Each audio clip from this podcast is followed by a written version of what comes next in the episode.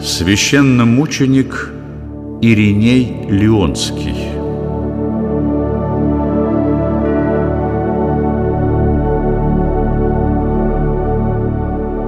Второй век нашей эры был сложным временем для христиан. Противостояние с язычеством дополнилось внутрицерковными разногласиями. Тогда, на заре христианства, еще не было единой точки зрения на многие истины вероучения. В христианстве появились направления, которые принято называть еретическими.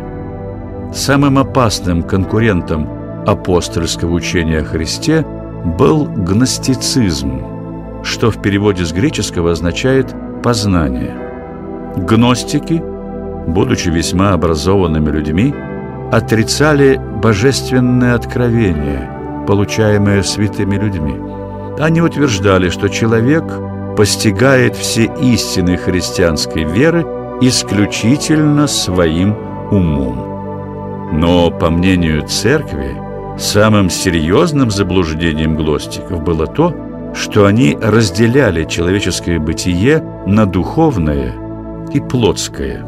Никакого общения между душой и телом не существует – Человек живет по законам плоти, а не по велению духа.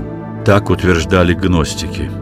И вот тогда-то на небосклоне христианской церкви воссияла звезда святого Иринея, одного из самых выдающихся отцов и учителей церкви.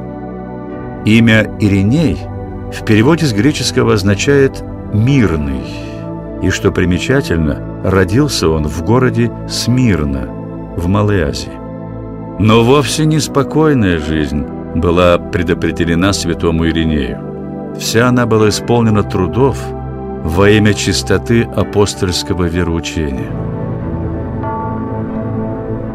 Духовным наставником молодого Иринея стал святой Поликарп. Сам он был непосредственным учеником апостола и евангелиста Иоанна Богослова, который и поставил святого Поликарпа епископом города Смирны.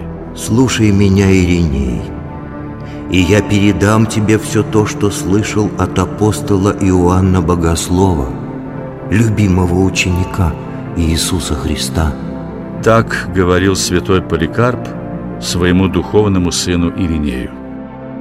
Убедившись, что Ириней в полной мере впитал в себя чистоту христианской веры, епископ Поликарп рукоположил Иринея во священника и отправил его на служение в Галию, нынешнюю Францию, в город Лион.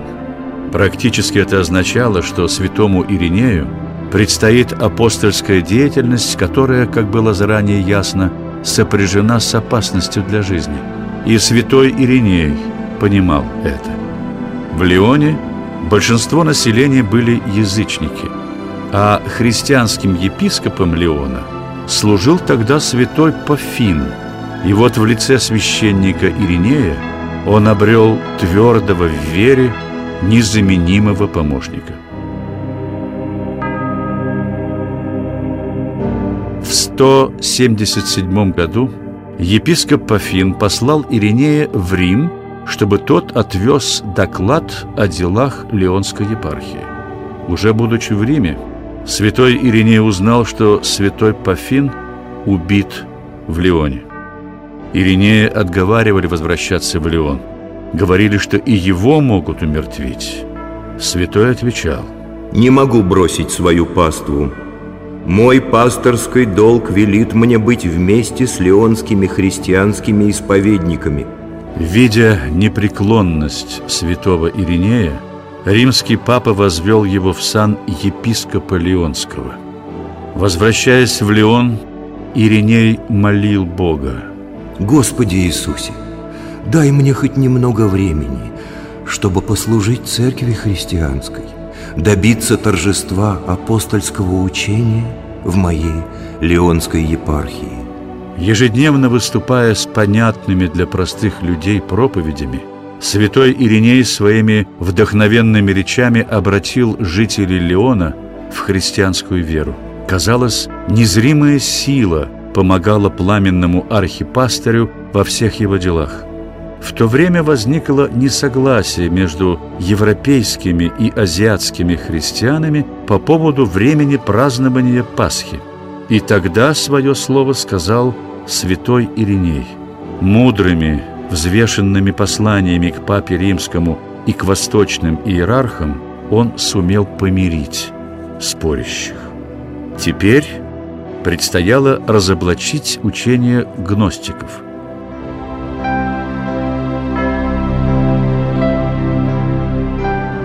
Святой Ириней пишет свое выдающееся богословское творение – книгу под названием «Обличение и опровержение ложного знания». Так, например, гностики выдвинули утверждение, что Евангелие – написанные апостолами по внушению Духа Святого, не являются истинными. Гностики предложили свое сочинение, которое назвали «Евангелием истины», хотя оно противоречило каноническим апостольским Евангелиям.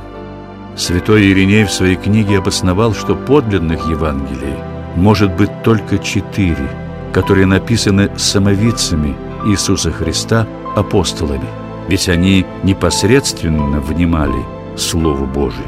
А что Евангелий может быть только четыре, от Матфея, Марка, Луки и Иоанна, рассуждал святой Ириней, так на это явно указывает откровение Иоанна Богослова.